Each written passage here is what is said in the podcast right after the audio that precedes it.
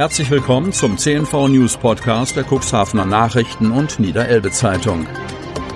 In einer täglichen Zusammenfassung erhalten Sie von Montag bis Samstag die wichtigsten Nachrichten in einem kompakten Format von sechs bis acht Minuten Länge. Am Mikrofon Dieter Bügel. Unternehmen haben die Möglichkeit, ihre Produkte oder Dienstleistungen in unserem täglichen News-Podcast per Werbespot bereits ab 349 Euro mit einer Laufzeit von sechs Tagen zu präsentieren. Unsere täglichen Nachrichten zum Hören wurden bereits über 10.000 Mal abonniert, mehr als 56.000 Mal abgerufen und der erfolgreichste News-Podcast wurde rund 600 Mal gehört. Mehr Infos zum Werbespot unter 04721 585 386. Montag, 2. August 2021. Osterbrücke bleibt Streitthema.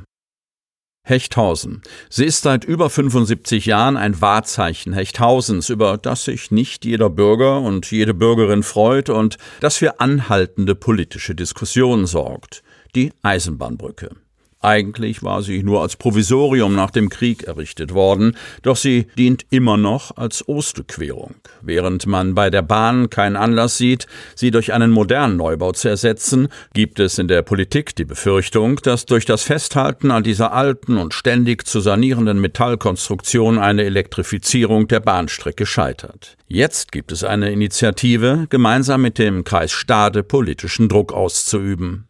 Einer der Politiker, die bei dem Thema nicht locker lassen, ist der Hechthausener SPD-Kreistagsabgeordnete und stellvertretende Bürgermeister Uwe Dubbert. Wurde über das Thema bislang nur in den Fachgremien gesprochen, so präsentierte Dubbert im Kreistag einen Antrag, um aus seiner Sicht widersprüchliche Angaben zur Zukunft der Bahnstrecke zu klären.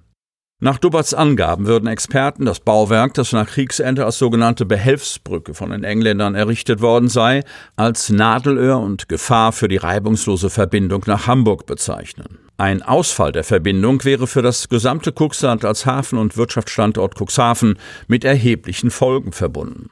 Es gehe letzten Endes um die dauerhafte Sanierung einer reibungslosen Verbindung von und nach Hamburg. Dubbert, es erscheint deshalb erforderlich, die Verbindung modern zu gestalten und dauerhaft zu sichern. Dazu gehört eine Elektrifizierung der Strecke. Wie berichtet hatte ein Sprecher der DB Netz AG Ende vergangenen Jahres bei der Ankündigung bevorstehender Sanierungsmaßnahmen, die unter anderem die Beschichtung und Stahlteile im unteren Bereich der Brücke betrafen, erklärt, dass dadurch die Stabilität der Querung noch auf Jahre hinaus gesichert werde. Inoffiziell war bei der Bahn von einer Restnutzungsdauer von mehr als 30 Jahren die Rede. Die Brücke wäre dann also über 100 Jahre alt. Der Bahnsprecher erklärte wörtlich, dass es sich bei der Hechthausener Brücke um ein Supergerät handele. Das findet Dubbert nicht und bezweifelt, dass die alte Konstruktion ausreicht, um die Bahnstrecke zu elektrifizieren.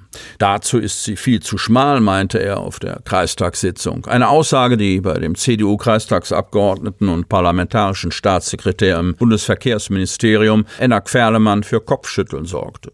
Er verwies darauf, dass die Elektrifizierung der Bahnstrecke sich auf die Prioritätenliste des Bundes im sogenannten vordringlichen Bedarf befinde. Der Auftrag ist erteilt. Entsprechende Voruntersuchungen seien angeschoben worden. Dass eine solche Elektrifizierung auch mit der alten Brücke, die befindet sich in einem guten Zustand, erfolgen könne, sei aus Expertensicht gesichert und dass generell eine Elektrifizierung dringend notwendig sei, sei für ihn insbesondere mit Blick auf den Güterverkehr selbstverständlich.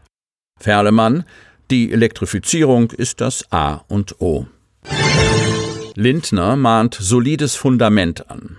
Bei Wahlkampfauftritt auf dem Butt warnt der FDP-Chef vor Erstarrung des Staates und vor Träumereien der Politkonkurrenz. Von Kai Koppe. Cuxhaven. Bei einem Wahlkampfauftritt auf dem Cuxhavener Kämmererplatz hat FDP-Chef Christian Lindner auf die Bedeutung der Bundestagswahl am 26. September hingewiesen. Aus Sicht des 42-Jährigen liegt die große Herausforderung der kommenden Legislaturperiode darin, den Staat wieder handlungsfähig zu machen. Da ist er. Während Parteifreunde, Anhänger und Schaulustige die Köpfe suchend in Richtung Poststraße wenden, betritt der Spitzenkandidat aus der Gegenrichtung kommend den Platz. Anzug, Turnschuhe. Lässig greift Christian Lindner zum Mikro und fühlt sich augenscheinlich pudelwohl. Nach bleiernden Corona-Monaten wirkt die unter Hygieneaspekten zu wahrende Halbdistanz schon beinahe wie ein Bad in der Menge. Die Pandemie, das ist auch Lindners erstes Thema an diesem Vormittag. Eindringlich wirbt er unter den Zuhörern für die Corona-Schutzimpfung.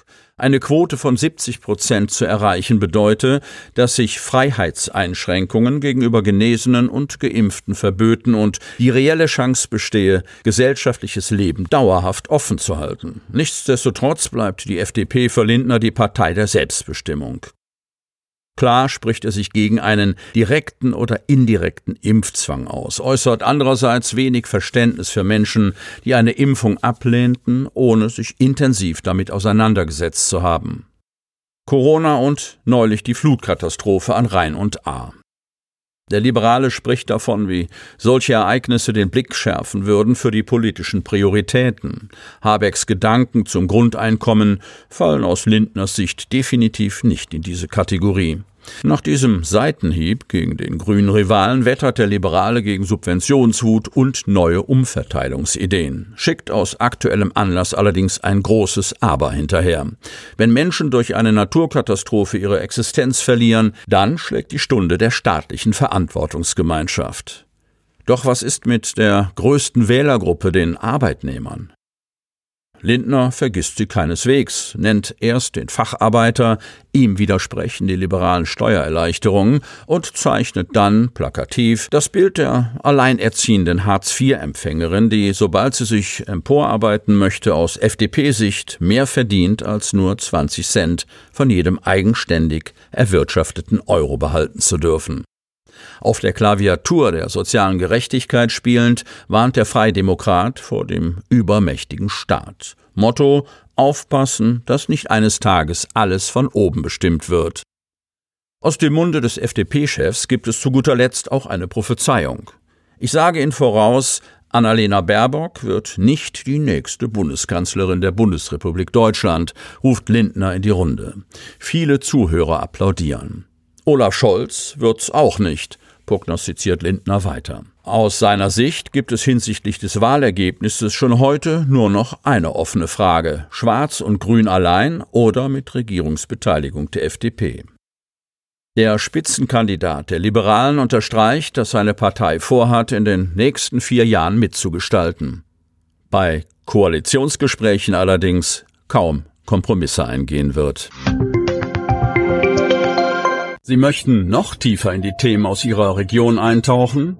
In unserem CNV-Themen-Podcast auf Tauchgang gibt's alle 14 Tage per Interview interessante Personen, emotionale Stories und bemerkenswerte Projekte aus dem Landkreis Cuxhaven direkt auf die Ohren, damit Sie ab sofort keine Podcast-Folge mehr verpassen, benötigen Sie lediglich einen sogenannten Podcatcher. Auf den meisten Smartphones ist dieser bereits vorhanden. Falls nicht, dann suchen Sie ganz einfach in Ihrem App Store nach einem kostenlosen Podcatcher wie zum Beispiel Spotify, Apple Podcast oder AntennaPod. Selbstverständlich können Sie unsere Podcast-Folgen auch direkt über unsere Website unter cnv-medien.de slash podcast anhören.